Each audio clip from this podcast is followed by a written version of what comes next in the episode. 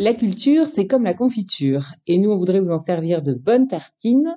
Je m'appelle Hélène de Saint-Front, je suis harmoniste d'entreprise et ce podcast, La culture en action, Harmony Inside, a pour vocation de vous montrer les entreprises et les dirigeants engagés qui mettent vraiment en œuvre au quotidien leurs convictions.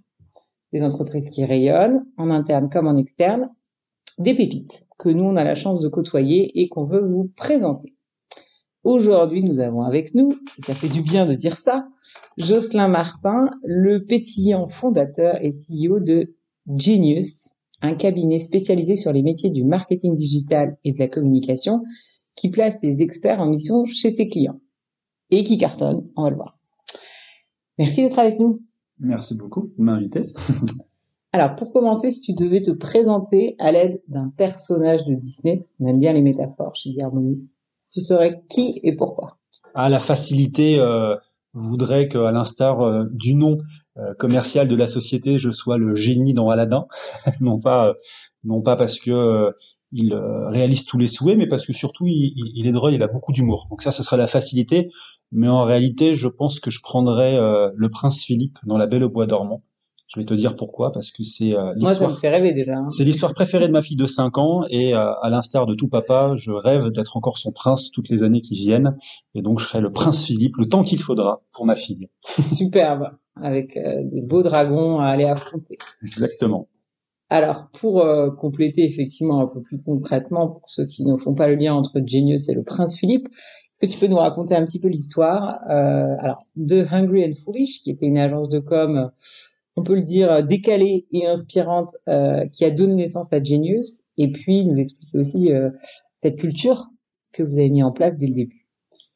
Oui, oui, euh, Ungreen Foolish, tu le disais fort justement, agence alors de publicité aujourd'hui, publicité et social media, qui a été créée, cofondée en 2016 par mon associé d'aujourd'hui, Vincent, avec moi sur Genius, et les dirigeants actuels d'Ungreen Foolish, que sont Mathieu et Jean-Benoît. Euh, Hungry est en fait la résultante d'une histoire commencée euh, bien en amont, en 2006, euh, avec la création d'un studio créatif qui s'appelait Le 12. Le 12 est ensuite devenu en 2012 une agence de communication et c'est à ce moment-là que Jean Benoît et moi avons rejoint finalement l'agence. Et puis chemin faisant, l'ambition grandissant, on s'est on s'est tourné vers vers vraiment la publicité qui nous paraissait être euh, le ou les métiers sur lesquels on voulait agir et interagir avec euh, avec les associés.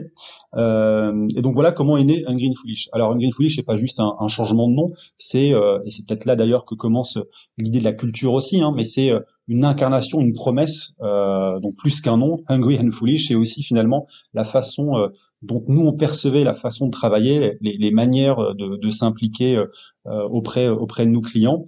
Et puis in fine, en fait, tout le monde peut être, être hungry ou foolish dans la dans la même heure. Et, et, voilà comment ça comment l'histoire s'est lancée. Donc une histoire euh, vraiment d'hommes et de rencontres au départ. Et puis euh, 2017, en clair, on a eu un, un, client chez Green Foolish qui nous a demandé à un moment donné une ressource euh, en marketing à détacher de l'agence pour les rejoindre sur une période déterminée. Alors c'était pas du tout notre métier, euh, mais il s'avère qu'on a répondu à cette demande et puis ça nous a donné des idées tout simplement. Euh, et c'est là qu'on a compris qu'il y avait peut-être un, je dirais, un potentiel sur le marché d'aller proposer des experts en marketing digital et communication auprès des annonceurs. La bonne nouvelle, c'est qu'on avait un terrain de jeu incroyable pour, euh, finalement euh, aller sonder nos clients, des directeurs communication, des directeurs marketing. À la réponse, euh, tu la connais, oui, il un marché, puisque dans la foulée, on a cofondé avec avec Vincent Genius, qui est donc devenu au départ pas une suite logique, mais une, je dirais une entité euh, assez proche de Green Foolish. Et puis, euh, avec le temps, on s'est rendu compte que c'était des métiers complètement différents, une façon d'aborder, euh, je dirais, les annonceurs aussi différentes, un business model différent.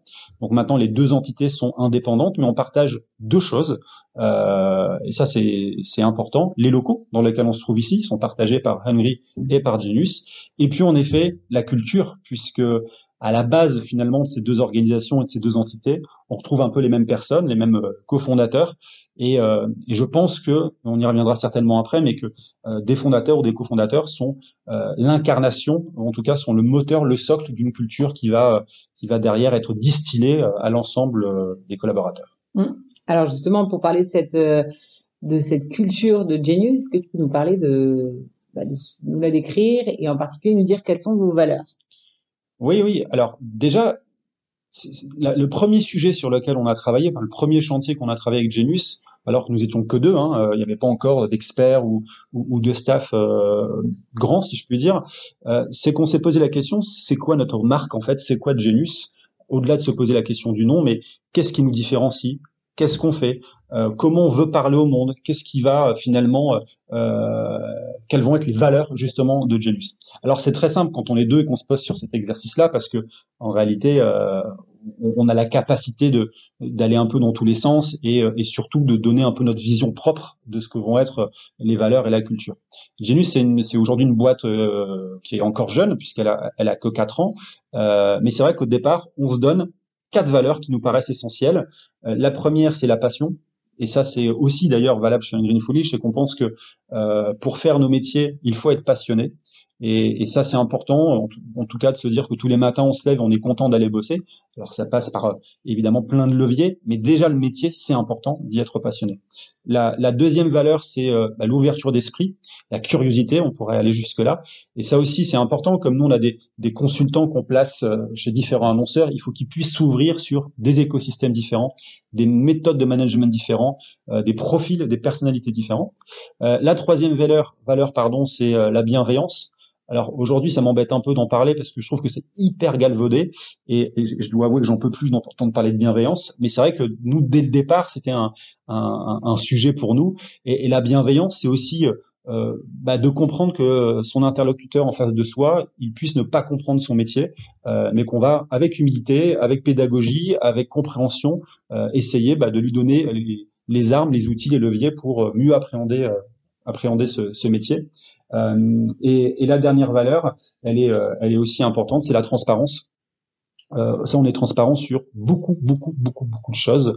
Euh, on pense que, par exemple, même une grille tarifaire, euh, si euh, on s'adresse à un client petit ou un client gros, le grille tarifaire va pas changer. Donc ça, on le partage avec nos clients. autre exemple concret aussi sur cette transparence, c'est que nos clients sont informés de la rémunération annuelle brute de nos consultants. Et nos consultants sont aussi informés de la facturation qui les concerne chez nos clients. Et ça, en fait, c'est euh, bah, déjà ancré en nous, mais surtout, c'est un formidable levier euh, commercial, puisque ça nous évite plein de sujets de négociation et, euh, et plein d'allers-retours inutiles, si je puis dire. Donc voilà un peu quelles sont nos, nos quatre valeurs, en tout cas, qu'on a imaginées dès le départ.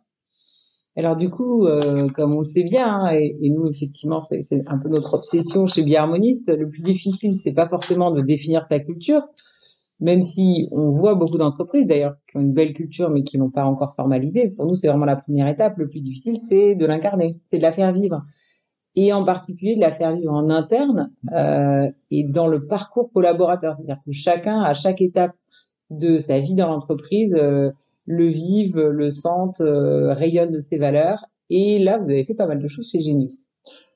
Oui, euh, je vais je vais t'en partager quelques-unes. Et mais le premier sujet, c'est aussi euh, en fait la, la, la, la co-construction en réalité des, des, valeurs aussi ensuite avec les, les, collaborateurs, parce que je te le disais, en fait, on est deux au départ à écrire ces valeurs. On se dit bon, c'est notre vision, euh, ça nous parle, ça nous concerne, on se reconnaît dans celle-ci. Mais il y a un vrai sujet. Est-ce que les collaborateurs qu'on va faire venir vont se reconnaître là-dedans? Et ça, c'est pas forcément gagné. Et le défi, est là. C'est de se dire, demain, est-ce qu'on arrivera dans les mois qui passent, les années qui passent, à faire en sorte que ces quatre valeurs initiales soient encore les mêmes? Est-ce que le cap sera le même? Et finalement, c'est pas grave si euh, elles divergent et si euh, potentiellement euh, on s'écarte un peu du cap et que on a des, nouvelles valeurs. Donc, un des premiers sujets pour faire vivre ça et pour consolider ça, c'est surtout chaque année, au mois de janvier de chaque année. Donc, la première année a été en 2019. ça a été de se dire, on envoie un questionnaire, un sondage à l'ensemble de nos collaborateurs avec plein plein de questions qui nous permettent surtout nous de nous améliorer et de comprendre la perception qu'ont les Genus de nos actions et des chantiers qu'on a menés. Et dans l'ensemble de ces questions, il y a des questions qui concernent la culture et les valeurs. Et on leur demande, selon vous, sur tout, tout plein d'items, euh, quelles sont les valeurs euh, de Genus. Et ça, c'est hyper intéressant parce que il y a une espèce de, de QCM à choix multiples, mais on parle d'une trentaine de valeurs. Et les quatre qui ressortent chaque année depuis 2019 et encore en 2021, c'est les quatre mêmes valeurs qu'on a imaginées au départ. Et ça, on trouve ça, pour le coup, assez fort euh, moi, ça me permet de me dire que toutes les actions qu'on mène, toutes les preuves qu'on donne, euh, elles sont encore en adéquation avec ce qu'on a imaginé de la société au départ, de Genius au départ. Donc ça ne veut pas dire que ça changera pas, mais en tout cas, c'est vrai que nos collaborateurs s'inscrivent dans ces valeurs. Donc ça, c'est le premier sujet. On, trouve ça, on trouve ça plutôt chouette, euh, et on a besoin d'eux finalement pour, euh, prétester ça et, et, les prouver. Après, pour répondre à ta question sur comment on incarne ça, bah, ça passe par plein de plein de petites choses. la première, déjà, c'est la communication, la communication qu'on a en interne. comment elle va se retranscrire, comment elle va être perçue. on dit toujours que tout communique. Donc euh, quand tout communique, ça peut être la carte de visite, ça peut être le shooting Genius, puisque chaque, euh, par exemple, chaque consultant est pris en photo avec euh, avec un shooting professionnel pour vraiment travailler aussi leur personal branding, si je puis dire. donc ça va passer par des actions comme celle-ci, ça va passer par ce qu'on appelle des marvelous. Et tu vois, aujourd'hui, nous sommes le mardi 13 juillet. Ce soir, il y a un événement dans nos locaux où on regroupe toute la communauté. Et ça, ce sont des événements qu'on fait une fois par mois, des événements qui peuvent être culturels, euh, ludiques, qui peuvent être sociétaux aussi. Donc euh, là, l'idée, c'est de pouvoir faire venir tout le monde, de partager un moment euh, convivial autour d'une thématique identifiée, parce que, et, tu l'as compris tout à l'heure, mais 80% finalement de nos collaborateurs sont chez nos clients. Et ça, c'est dur, c'est que du coup, il y a presque une double culture à travailler. Il y a celle du client, mais nous, comment Genius, on va travailler ce sentiment d'appartenance à l'entreprise Genius, à la marque qu'on veut faire croître, et, euh, et qu'on veut sans cesse euh, faire vivre. Donc ces événements euh, en font partie. On a d'autres un, autre chantier que, qui m'importe beaucoup, c'est ce qu'on appelle les squads Genius. Par exemple, chaque année, il y a le Noël. Donc le Noël de Genius, il n'est pas du tout organisé par le staff. Il est organisé par les collaborateurs, qui sont pour autant certains chez Unilever, Schneider Electric, Intermarché, BNP Paribas. Et donc, on forme une équipe sous la base du volontariat uniquement, et c'est eux qui vont organiser le Noël et nous, on va pas intervenir dedans. Et ces squads-là, on en a plusieurs sur plusieurs chantiers, ce qui permet vraiment de travailler le sentiment d'appartenance à la marque Genius, ce qui leur permet aussi de se dire, je fais partie à part entière d'une entreprise, quand bien même je suis chez un client à l'extérieur. Et tous ces éléments-là, tous ces, euh, toutes ces actions sont des preuves qui euh, finalement font vivre aussi la culture Genius. Oui, donc des chantiers transverses qui permettent à, aux gens de se retrouver, travailler ensemble, même si, comme tu disais, ils sont très séparés chez des clients. Exactement. Et euh, alors du coup, peut-être en amont de tout ça, dans le recrutement aussi, comment vous utilisez vos valeurs? Est-ce que vous recrutez en fonction des clients ou est-ce que vous recrutez en fonction de, de vous? Eh bien, on recrute en fonction de nous, très clairement. Euh, particularité chez Genius, c'est que 80% des collaborateurs sont en CDI. Ça veut dire qu'en fait, à partir du moment, pas, oui, c'est pas de l'intérim, c'est pas de l'intérim, c'est pas du freelancing. Donc à partir du moment où ils viennent chez nous, ils vont s'inscrire dans un parcours, euh, on va dire moyen long terme, euh, chez Genius, et donc ils vont vivre une première mission chez un client A, puis une deuxième mission chez un client B, etc., etc. Mais il se peut qu'entre deux missions, bah, il n'y ait pas de mission. Il y a ce qu'on appelle un intercontrat. Euh, les gens étant euh, en CDI chez nous, bah, il faut aussi qu'on puisse se dire est-ce qu'on est capable de travailler avec eux et inversement, est-ce qu'ils sont capables de travailler euh, avec nous sur des chantiers propres à Genius, à la société? Donc le recrutement, il est hyper important. On a une équipe euh, qui, qui gère ça évidemment en interne et la seule question euh, que cette équipe se pose, c'est est-ce que je me vois travailler avec cette personne-là demain chez nous? Et c'est la seule question à se poser. Et s'il y a un doute, je leur dis toujours, il n'y a pas de doute. Et peut-être qu'on passe à côté de profils techniquement top, mhm. géniaux, mais qui a priori vont pas forcément être en adéquation avec notre vision euh, du travail, euh, notre façon de faire, notre ADN, nos valeurs. Et c'est vrai que finalement, ces quatre valeurs dont on parle tout à l'heure, c'est presque en fait notre grille de notation pour nos recrutements Est-ce qu'en face de nous, on a des gens passionnés? Est-ce qu'on a des, des gens euh, curieux, ouverts d'esprit, bienveillants? Est-ce qu'ils finalement, ils ont partagé un maximum de choses avec nous Donc le recrutement, il se base vraiment sur les soft skills, presque plus que sur la partie technique, et donc il se fait vraiment pour nous et pas pour les clients. Hmm. Et, et, du coup, dans, dans l'intégration aussi, les, les, valeurs, elles vont être euh, quelque chose que vous allez diffuser, transmettre, en plus de recruter sur ce critère. Hein.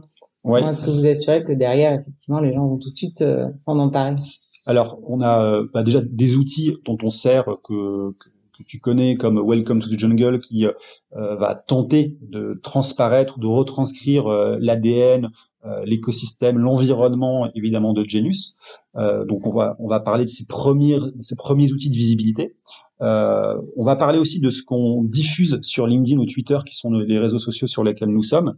Bah, là aussi, on va retranscrire, euh, in fine, la vie de Genus, sa mentalité, son ADN, ses valeurs. Ça, c'est presque la première, euh, je dirais, visibilité, le premier contact entre un candidat potentiel et Genius. Deuxième étape, préqualification téléphonique, puis l'entretien, etc., etc. Et là, clairement, euh, on va vraiment euh, ressentir si cette personne va bien s'intégrer ou, pas chez nous. Et après, on va travailler sur plein de sujets comme un kit d'onboarding que tu peux voir devant toi visuellement. Les gens qui écoutent ne le verront pas, mais qui se composent de plein de petits artifices, mais qui finalement ne sont pas juste des goodies ou des gadgets. Ce sont vraiment des éléments qui permettent encore une fois de s'intégrer au mieux, d'être au mieux onboardé dans la société et de dire à la personne, on t'attend, on voulait que tu sois là, maintenant tu es là, et génial, on va vivre euh, une vie ensemble. Et petite précision, quand on, fait le onboarding, il y a presque un petit rituel.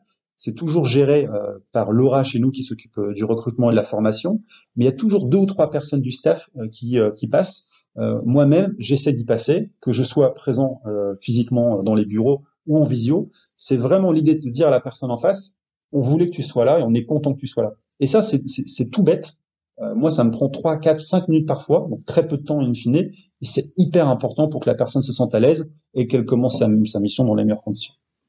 Ouais, donc effectivement, et je confirme, tout communique. Hein. Il y a un très joli euh, tote bag, plusieurs trucs, euh, même jusqu'au masque Genius qui vont effectivement faire cette différence tout de suite.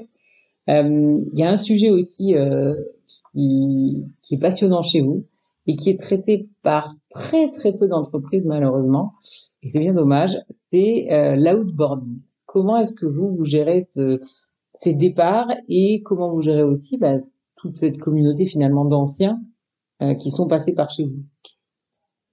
Le, bah, le, point de départ de, de l'outboarding ou l'offboarding, c'est, vraiment de se dire, on fait souvent plein de choses pour faire venir les gens, globalement, et plein de boîtes le font euh, extrêmement bien, euh, et notamment dans l'univers start-up, mais pas que. Mais c'est vrai que peu de boîtes, on se rendait compte que gérer cette partie de mon collaborateur me quitte et puis bon, qu'est-ce qui se passe Qu'est-ce qui se passe après? Alors évidemment, quand un collaborateur nous quitte, euh, il peut avoir plusieurs manières euh, de voir ce départ. Euh, globalement, nous, ça se passe toujours bien. Donc pourvu que ça dure, je, je, je, touche du bois, mais on essaye de faire encore une fois les choses euh, proprement, que ce soit sa volonté de partir, parce que généralement c'est leur volonté de partir, ou alors quand c'est euh, parfois déjà convenu à l'avance. Par exemple, euh, on a recruté, mais sous un format CDD, parce que euh, la mission s'y prêtait spécifiquement, et donc on sait qu'on va potentiellement s'arrêter. Donc nous, bah, tout ce, tout ce process-là, ce parcours-là, il est aussi prévu, anticipé, partagé. deux, trois éléments tangibles hein, pour preuve, c'est que déjà on, invite les, les Genius qui partent à laisser un message sur notre outil Slack auprès de toute la communauté. Alors déjà, faire ça, euh, c'est pour certaines boîtes prendre des risques parce qu'on ne sait jamais ce que la personne peut dire euh, à son départ. Ah, vous n'avez pas, le droit de regard sur ce Ah non, non, elle, dit ce qu'elle veut, euh, ça se passe toujours bien, donc euh, tant mieux, mais on n'est pas à l'abri qu'un jour, pourquoi pas, ça se passe mal. Mais, mais c'est vrai que c'est important pour nous que la personne bah, dise aussi qu'elle parte, qu'elle prévienne l'ensemble de la communauté, et puis qu'elle explique pourquoi elle part aussi, parce que peut-être un nouveau défi, un nouveau challenge, un changement de vie, etc. Ça, c'est un premier sujet.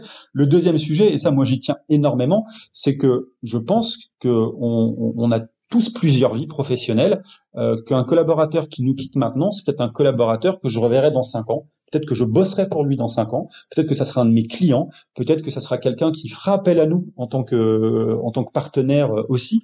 Euh, donc l'idée, c'est quand même de, de garder je dirais, une bonne relation euh, avec euh, les anciens, les alumni comme on les appelle. Et aujourd'hui, on a créé un programme, enfin qui date de maintenant 12 mois, on a créé un programme alumni avec une communication spécifique envers eux. Donc c'est-à-dire que cette communication, il y a que qui l'ont, pas forcément les Genius actuels.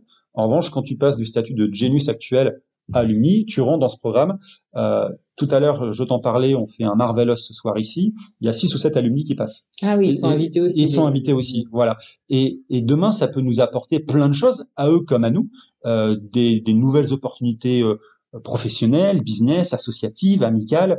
Euh, et c'est vraiment l'idée de, de, de, garder cette communauté active, euh, qu'elle soit euh, aujourd'hui chez Genius ou pas, et, et, de pouvoir vraiment travailler autour de ça. Donc, la première étape, en tout cas le premier chantier pour gérer une communauté d'alumni, c'est bien gérer leur départ et faire en sorte qu'ils partent avec le sourire, comme quand ils sont arrivés. On l'espère aussi avec le sourire. Parfait, bons amis, c'est très important effectivement. Et alors, euh, donc là, euh, tout ce que tu nous as décrit, bah, c'est quand même, euh, c'est quand même beaucoup d'efforts. parfois c'est juste 3-4 minutes qui peuvent faire la différence, mais globalement mettre tout ça en place, le faire vivre au quotidien. Euh, à quoi ça vous sert finalement? Qu'est-ce que ça vous apporte d'avoir mis tout ça en place? Et en particulier là dans la période euh, un peu compliquée qu'on a tous traversée, hein, le Covid, le fait que les gens étaient tous en télétravail, etc. Qu'est-ce que ça a donné d'avoir mis en place cette culture? Euh, Qu'est-ce que ça donne aujourd'hui avec le retour au bureau qui est pas facile dans certaines boîtes? Ah, il y, a, il, y a, plusieurs questions et, et donc euh, il y aura du coup plusieurs réponses. Mais euh, euh, alors oui, ce sont des efforts et, et, et, le mot est juste. Euh, J'en parle souvent avec Vincent, mon associé, sur euh, par exemple les newsletters. On fait beaucoup de newsletters en fonction de nos audiences et notamment des alumni. Et c'est vrai que ça nous prend du temps pour avoir aussi un contenu de qualité, pour aller chercher des interviews de qualité. mais je pense que ce temps n'est pas vain je te le disais à l'instant, c'est moi je crois beaucoup au mot communauté, je crois beaucoup euh, au mot réseau. D'ailleurs, on s'est rencontrés euh, toi et moi et, Patrick dans un réseau euh, Croissance Plus qu'on salue ici. Et, et c'est vrai que c'est hyper bienveillant déjà. Ça nous apporte beaucoup de choses et, et, je pense que ces efforts ne sont pas vains, ne serait-ce que pour ça. C'est-à-dire que demain, encore une fois, ça crée un environnement propice à se challenger, à apprendre des uns des autres euh, et c'est vrai que peu importe la seniorité des Genius, aujourd'hui les plus jeunes ont deux ans d'expérience et les plus seniors ont 25 ans d'expérience. Eh ben c'est génial de voir comment ils s'apportent les uns les autres mutuellement parce qu'ils sont pas sur les mêmes métiers, parce qu'ils sont pas sur la même courbe d'apprentissage et d'expérience. Euh, donc rien que pour ça, moi quand ce soir je vois 25 personnes venir euh, échanger, parler, discuter, euh, j'ai presque envie de dire mon job est fait. En tout cas, je, je, je, je suis ravi de ça. Par rapport au, au, au télétravail, euh, forcément, on a tous été surpris par ce qui euh, nous est arrivé il y a, il y a maintenant 18 euh, mois. En revanche, côté Genus, on était équipé pour bien le gérer. Alors quand je dis bien le gérer, je parle pas du Covid spécifiquement, hein, mais je parle vraiment du télétravail, puisque par définition, déjà nos Genus sont à droite à gauche. Donc on avait déjà tous les outils permettant de correctement travailler, peu importe l'endroit où tu te trouvais. Donc ça, hop, c'est mis de côté. En revanche, là où on, on a été euh, attentif et actif, c'est sur comment garder du lien et créer du lien euh, entre chacun. Surtout qu'on a géré des onboarding à distance, donc sans voir les gens euh, au sein même de, de Genus. Et là, on a mis, on a testé plein de choses. Et je crois que c'est là l'avantage d'une PME de, de, petite taille, si je puis dire. Je sais pas si c'est aussi simple de le faire pour un grand groupe, mais euh, bah, l'agilité euh, dont on peut faire preuve, euh, le laboratoire finalement d'innovation qui peut être le nôtre, ça nous a permis de mettre en, place plein de choses. Et typiquement, on a créé une interview qui s'appelait Pendant ce temps-là. Donc tous les vendredis, euh, une interview d'un Genius était diffusée avec trois quatre questions, mais qui était complètement euh, décorrélée du boulot. Euh, je t'en prends une au hasard, mais euh, l'activité que tu faisais pas ou plus et que tu redécouvres à nouveau pendant le confinement. Alors bon, je te cache pas que tout le monde faisait des gâteaux. Euh, on comprend pourquoi il y a plus de farine. Euh, voilà, la cuisine des gâteaux. Mais mais c'était chouette parce que ça permettait d'avoir une petite bouffée d'air et d'oxygène euh, dans un quotidien qui devenait un peu un peu redondant d'être toujours chez soi. Donc voilà, c'est des petites des, petites actions. On les teste. Des fois elles fonctionnent, des fois elles fonctionnent pas. C'est pas grave. On, a la capacité à vite à vite changer notre fusil d'épaule. Mais ça, ça nous a beaucoup aidé on a continué à faire nos Marvelous, euh, donc les événements que nous faisions mmh. jusque-là en présentiel. Bah là, on les a fait évidemment en distance, donc on est allé chercher euh, plein de boîtes qui faisaient euh, des escape games en visio, mais on a fait aussi un, cours, de cuisine, exactement. Mais mais c'était génial parce que c'était vraiment un bon moment à chaque fois. Et, et moi qui suis pas très en faveur de la visio parce que j'avoue qu'à un moment donné, j'en avais euh, ras-le-bol pour, euh, pour rester poli, ben, je, me, je me surprenais à rester deux heures à faire un cours de cuisine avec les Janus. Et pourtant, je suis pas non plus cuisinier, ma femme peut en témoigner. Donc c'était euh, voilà, c'était des petites des petites actions comme ça qui qui ont servi à à garder finalement la communauté active et puis à conserver notre culture aussi et à la diffuser correctement. Et aujourd'hui, est-ce que cette problématique de retour au bureau, pas retour au bureau, c'est quelque chose qui s'est posé chez vous Au contraire, euh, maintenant que vous avez à nouveau accueilli, d'ailleurs, vous n'avez jamais vraiment fermé vos bureaux? Alors, on a fermé au premier confinement, parce que là, on n'avait pas trop le choix. Et après, on a évidemment euh, écouté euh, bah, les règles qui nous étaient imposées par, par le gouvernement. Euh, donc ça, c'est le, le, premier point. Et puis après, sur, sur les règles, en fait, tous nos clients aujourd'hui je pense que 85% de nos clients sont encore fermés. Euh, certains commencent à prendre des, des, règles un peu hybrides à deux jours, trois jours ici et là. nous, c'est ce qu'on applique chez Genius aussi au niveau du staff et des Genius qui viennent ici. Typiquement, il y a un seul jour où on aime que tout le monde soit présent pour justement bah, garder le lien et se voir. Surtout qu'on est un petit staff, hein, on est six dans le staff, mais ça c'est important. Après, on est objectivement très à l'aise nous avec le télétravail parce que depuis le départ en fait euh, et avant même euh, la crise sanitaire, c'était déjà un, peu ancré chez nous, qu'on n'a pas du tout de problématique de confiance au niveau des collaborateurs, qu'on l'a bien vu pendant 18 mois, ça a bossé et ça a bien bossé. Je pense aussi qu'on est sur un secteur où euh, c'est bien compris et le marketing digital évidemment s'applique facilement à ça, hein, contrairement à, à, certains autres métiers. Donc donc non, écoute pas pas de sujet là-dessus pour le coup, ça se passe bien. Et même de, de ce que je me rappelle, tu m'avais même mentionné que certains de vos collaborateurs qui ne sont pas chez vos clients préfèrent venir bosser à vos bureaux Exactement. que bosser de chez eux. Bah là aujourd'hui, tu vois, typiquement, il y en a, il y en a trois. Euh, les trois viennent de trois clients complètement différents. Euh, mais ça, je crois que c'est c'est c'est plus euh, une question presque humaine, c'est que la femme et l'homme, on a besoin d'avoir du lien. Enfin, tu vois, de se voir, ne serait-ce que d'aller partager un petit café, de déjeuner ensemble le midi. Et c'est vrai que les Genius, à un moment donné, de se dire, bon, je suis tous les jours chez moi, euh, c'est sympa, mais bon, j'ai envie de, de, voir autre chose, de discuter avec des collègues. Donc, euh, ils nous ont demandé s'ils pouvaient venir ici. On leur a dit, bah, bien entendu, de toute façon, c'est vos locaux, ce sont vos locaux. Donc c'est vrai que tous les jours, on a, on a la chance d'avoir trois, quatre personnes qui viennent. Euh, et, et, du coup, c'est hyper intéressant parce que ça crée encore une fois, ça renforce le lien entre eux. Et puis moi, bah, ça me permet aussi d'être finalement euh, au cœur de leur problématique métier et, et, de comprendre encore plus ce sur quoi ils bossent et de pouvoir derrière soit les aider, soit rebondir sur des sujets, soit même d'être en interaction directe avec les clients plus facilement. Hum. Et alors justement, parce que tu parles de clients, les clients, comment est-ce qu'ils est-ce que d'ailleurs vous leur communiquez? Comment est-ce qu'ils perçoivent cette culture? Qu'est-ce que ça peut eux leur apporter euh, le fait que vous ayez justement ces valeurs aussi fortes, cette communauté soudée, etc. Bah, je pense déjà qu'on fait un métier qui est fortement basé sur le relationnel. Euh, très clairement, euh, euh on, on, échange régulièrement avec des, des, femmes et des hommes, que ce soit en équipe, que ce soit en one-to-one, comme moi je, je discute avec, avec un client. Je pense que le relationnel est vraiment le, le socle euh, de réussite euh, finalement des projets euh, sur, le, sur, lequel, on, sur lequel on travaille. Et j'ai souvent tendance à dire qu'on ne travaille pas pour une entreprise ou pour un annonceur, mais on travaille pour un client. Et, et, euh, et je te prendrai un exemple qui nous est tous arrivé dans notre vie privée, mais on a souvent entendu dire euh, tiens ma banque j'en suis pas content.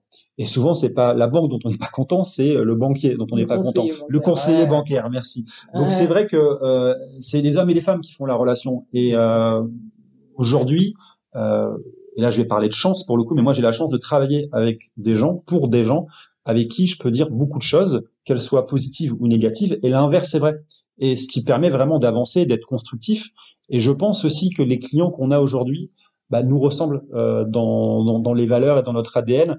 En tout cas, euh, ils s'approprient aussi nos valeurs. Et il y a un sujet qui, qui, est, qui est aussi important, c'est que euh, moi, je suis persuadé que, on, on, si tu veux, on ne, on ne dissocie pas la vie privée de la vie professionnelle. Alors évidemment, on ne dit pas tout. On, a un jardin secret, etc. Mais moi, je suis dans la vie pro comme je suis dans la vie perso. Et donc, euh, avec mes forces et mes faiblesses, euh, avec quelques écueils dont, dont, que, je peux que je peux avoir. Donc c'est vrai qu'on va pas forcément plaire à tout le monde. En revanche, ça permet de travailler sereinement. Enfin, je veux dire, euh, moi, la blague que je fais à la maison, je vais la faire avec un client et j'aspire à ce que lui la fasse aussi avec moi. On passe trop de temps au boulot pour, euh, pour se prendre la tête et donc c'est vrai que c'est finalement cette culture que nous on incarne, aussi euh, en tant que dirigeant et, et, moi de manière, je dirais encore plus concrète commercialement mm. parce que je suis la partie euh, visible de l'iceberg chez Genius, euh, bah, j'ai intérêt d'avoir en face de moi des gens qui qui soient en adéquation aussi avec cette culture et, et c'est ça qui est c'est ça qui est chouette. Et donc je pense que ça nous sert euh, d'avoir les valeurs que nous avons, euh, qu'elles soient retranscrites par le staff ou par les Genius qui sont euh, qui sont en mission chez, chez nos clients. Ouais, du coup, effectivement, vous leur faites vivre aussi cette, tu parles de, de cette notion d'être le même euh, à vie privée, vie pro, mm. c'est cette notion de transparence, euh, d'ouverture, euh, de dire voilà, on n'a rien à cacher. Exactement. Et cette authenticité, effectivement, c'est quelque chose d'hyper important et c'est intéressant parce que ça se retrouve aussi dans la culture de votre entreprise, qui est une culture où vous êtes authentique, vous êtes ce que vous êtes. Ça plaît ou ça plaît pas, mais en tout cas, ouais, exactement, exactement. en tout cas, vous Euh, alors, justement, pour aller un peu plus sur toi en, tant que dirigeant, Euh, toi, comment tu justement donc tu parles de bah, déjà véhiculer cette transparence, véhiculer cette ouverture, ces valeurs, en quoi elles t'aident au quotidien euh, dans je sais pas tes prises de décision, tes réflexions, euh, tes choix? Ah, alors, à titre personnel, moi, je suis quelqu'un qui certes est très rationnel, mais qui qui a aussi un esprit très intuitif et qui se base beaucoup sur le feeling, le ressenti. Alors, ça a des bons côtés parfois un peu moins puisque je vais aussi avoir des des, des avis euh, tranchés euh, assez vite sur euh, une première impression que va laisser va me laisser une une personne que, que je rencontre avec laquelle avec laquelle j'échange. Donc pour ce faire, j'ai depuis maintenant fait quelques années, tu vois, ce petit carnet qui est à côté de moi et chaque soir en fait, toute action que j'ai faite dans la journée, toute communication que j'ai faite dans la journée avec une tierce personne, en fait, je la remouline et je la repasse au filtre des quatre valeurs dont on s'est parlé. Et je me dis, est-ce que ce que j'ai fait aujourd'hui, euh, bah, finalement, ça passe par la case passion, euh, euh bienveillance, ouverture d'esprit, transparence. Alors évidemment, c'est jamais euh, tout blanc, tout noir, mais ça me permet de me dire, bah, pour pour le coup, je, je suis resté fidèle à mes valeurs. je garde un peu le cap qui est le nôtre sur Genius alors dans, ce carnet, euh, pour tout te dire, je marquais surtout des choses négatives euh, parce que forcément ça permettait de s'améliorer. Et, depuis un an, c'est valable aussi pour euh, pour mon associé, on marque aussi les, nos réussites. Tiens, ça c'est une réussite aujourd'hui, ben, on va se la noter parce que ça nous servira aussi demain. Mais c'est vrai que moi chaque action, je la retravaille. pour tout te dire, je le fais dans le train qui me ramène chez moi chaque soir en me disant est-ce que j'ai finalement bien répondu à, ce que sont nos valeurs et est-ce que j'ai incarné euh, de la manière la plus authentique possible, pour mmh. parler d'authenticité, euh, ce qu'est Genius et ce que veut donner Genius comme image. Ouais, c'est, c'est une super pratique, hyper, hyper inspirant. Euh, alors d'une manière plus générale, hein, euh, quelle conviction est-ce que tu as sur, ben, sur l'importance de, de cette authenticité, du fait de, de, d'avoir une culture des valeurs, de les vivre au sein des entreprises aujourd'hui? Bah, le, le, mot, le mot clé, il est dans ta question, c'est l'authenticité. Je pense que aujourd'hui, euh, c'est valable aussi pour euh, le grand public et, et, quels que soient les métiers. On entend beaucoup parler de sens, on entend beaucoup parler de, de cohérence, on, a, on entend beaucoup euh, parler de, de, de ces choses-là et donc d'authenticité, de transparence, etc. Je pense que déjà, euh, des managers doivent incarner ça et, et doivent être doivent être authentiques dans leur façon aussi de, de, de manager euh, ça ne veut pas dire qu'on peut pas s'améliorer. Il y a plein de choses sur lesquelles on peut s'améliorer, mais ça sert à rien de de, de ne pas faire ce que l'on n'est pas. Euh, faut, je pense, avoir le prolongement en story doing de notre storytelling et, et l'authenticité, euh, l'authenticité est, est, clé. Du coup, je pense que les entreprises, euh, elles doivent euh, assumer ça. C'est-à-dire qu'à un moment donné, on, a des valeurs qui sont parfois très naturelles, hein, qui dépendent aussi de soi. Euh, bah, il faut les assumer, euh, il faut évidemment les, les, les partager, euh, les discuter, les challenger. Euh, nous, on intègre beaucoup, je te l'ai pas dit tout à l'heure, mais on intègre énormément les collaborateurs dans nos réflexions. Euh, les locaux, par exemple, on a investi ces locaux en 2016. C'était pas juste une lubie que nous on avait en tant que manager. Ça répondait à, à un premier critère qui était de se dire on veut déménager parce qu'on veut que tout le monde soit sur le même plateau, alors qu'avant on était sur mm. deux étages pour faciliter la communication, etc., etc. Euh, et aussi à une intégration dans une réflexion stratégique à l'époque de l'agence. Et pour le coup, on s'est dit on va pas faire les locaux comme nous on imagine, mais on va travailler avec nos collaborateurs qui vont être intégrés à des groupes de réflexion.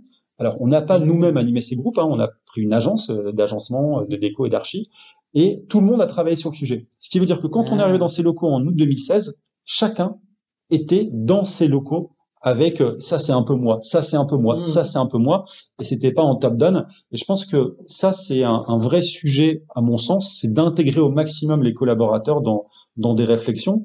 Alors évidemment, au final, on tranche toujours, mais en revanche, plus on intègre, plus on écoute, mieux c'est pour que chacun se sente pleinement dans le projet, pleinement investi dans le projet, et que demain euh, euh, les gens souhaitent euh, voilà continuer à s'investir et, et, et, pour répondre à ta question initiale avant que je m'en je m'égare trop loin euh, trop loin dans mes réponses mais mais mais c'est ça que je dirais c'est que l'authenticité l'écoute sont à mon sens clés pour mmh. réussir à, à trouver sa culture et puis à l'incarner concrètement derrière. Et, et aujourd'hui comment est-ce que tu vois ça évoluer justement? Est-ce que tu vois de plus en plus d'entreprises de dirigeants qui qui se posent ces sujets? Tu le disais hein, effectivement les la notion de sens, de cohérence et de transparence aujourd'hui, c'est quelque chose vraiment euh, qui est demandé par les consommateurs comme par les collaborateurs, euh, avec du coup le euh, euh, greenwashing, purpose washing, tout ce que tu veux qui, qui va être son pendant. Comment est-ce que toi tu, tu vois ça? On parle même beaucoup aujourd'hui de plus en plus de raisons d'être des entreprises. C'est ça, c'est aussi en écho à, en, écho à, à, tout ça. Euh, moi, je pense objectivement que ça va évoluer naturellement. Ça veut dire qu'en fait, et on le voit avec euh, les nouvelles sociétés qui se créent, les dirigeants aussi qui, euh, pour certains, euh, changent aussi leur manière de, de, voir les choses, d'appréhender le travail, la manière de travailler, d'appréhender aussi les recrutements. Tu vois, je pense que tout le monde en plus est impliqué. Euh, tu m'as posé la question tout à l'heure en introduction, avant même euh, cette interview, de est-ce que vous avez par exemple un chief happiness officer? Euh, Eh bien, typiquement, on, ouais, on, a, on avait, c'est vrai, on, a, on avait ça, mais c'est vrai qu'on n'a pas de chief happiness officer, on n'a pas non plus de baby foot. Euh, je dis pas que c'est bien ou pas bien, euh, même si en réalité, je pense que c'est pas le sujet. euh, mais je pense que la culture, c'est l'affaire de tous en fait, euh, du stagiaire euh, au manager et que chaque personnalité, chaque composante de la société doit porter ça, doit porter euh, l'environnement, l'ambiance d'une structure ou d'une organisation. Alors encore une fois, je pondère un tout petit peu parce que c'est facile à dire pour nous qui avons euh, des boîtes de 35, 40 collaborateurs. Peut-être moins facile à dire et à faire pour des grosses organisations. Même si, si on prend l'exemple d'Emmanuel Faber qui était chez Danone, il a réussi à créer une dynamique euh, autour voilà d'une pensée euh, plus vers le développement durable, ce qui était quand même un, un, sacré pari pour un mastodonte comme ça. Et quand on voit euh, les, les échos euh, à son départ, euh, les critiques positives à son départ, il a réussi à faire d'un gros mastodonte quelque chose qui a réussi à se transformer aussi sur cette sur cette culture. Donc je pense que ça va se faire naturellement. En tout cas, je le souhaite. parce que si ça se fait naturellement, ça sera donc d'autant plus authentique. Et donc, ça fera écho à ce qu'on se disait tout à l'heure. Euh, maintenant, si euh, si ça l'est pas, je pense qu'il y a des bonnes boîtes comme Harmoniste par exemple qui peuvent aider euh, les structures à, à formaliser ça euh, pour le coup, à travailler avec elles parce que ça demande du temps. Et ça, c'est vrai que ça demande beaucoup beaucoup de temps. Euh, ça demande du temps des managers, ça demande du temps des, des fondateurs, des dirigeants. Et, et c'est vrai que c'est bien aussi de se faire aider quand on n'a pas bah, toute la structure, tout, le, le, chemin, la roadmap pour le faire. Et, euh, et, alors, je vais pas faire de pub, un petit peu quand même, mais une boîte comme la vôtre permet ça. Et je pense qu'elle a, elle a toute sa place, et encore plus aujourd'hui dans une ère post-Covid, post-crise sanitaire.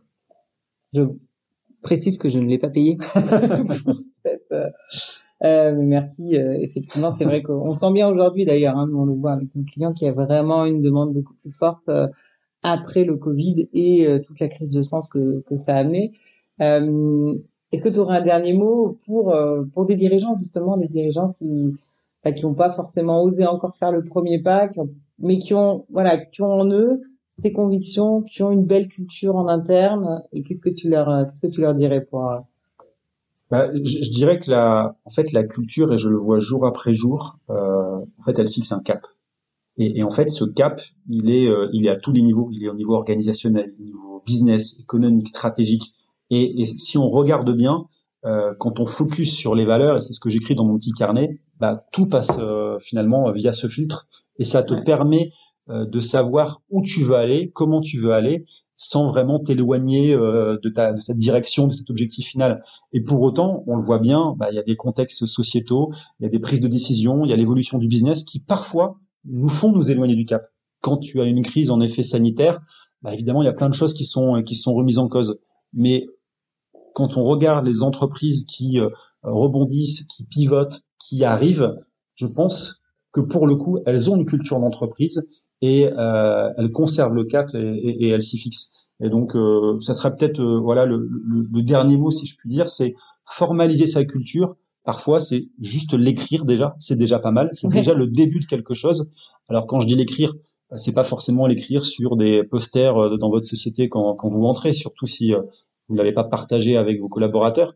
Mais voilà, je pense qu'un atelier de travail avec vos collaborateurs, une discussion avec vos collaborateurs, écrire ces, ces, valeurs qui peuvent ressortir, euh, c'est déjà le, le début d'un chouette commencement et, et ça permet de, de, tenir le cap, à mon sens.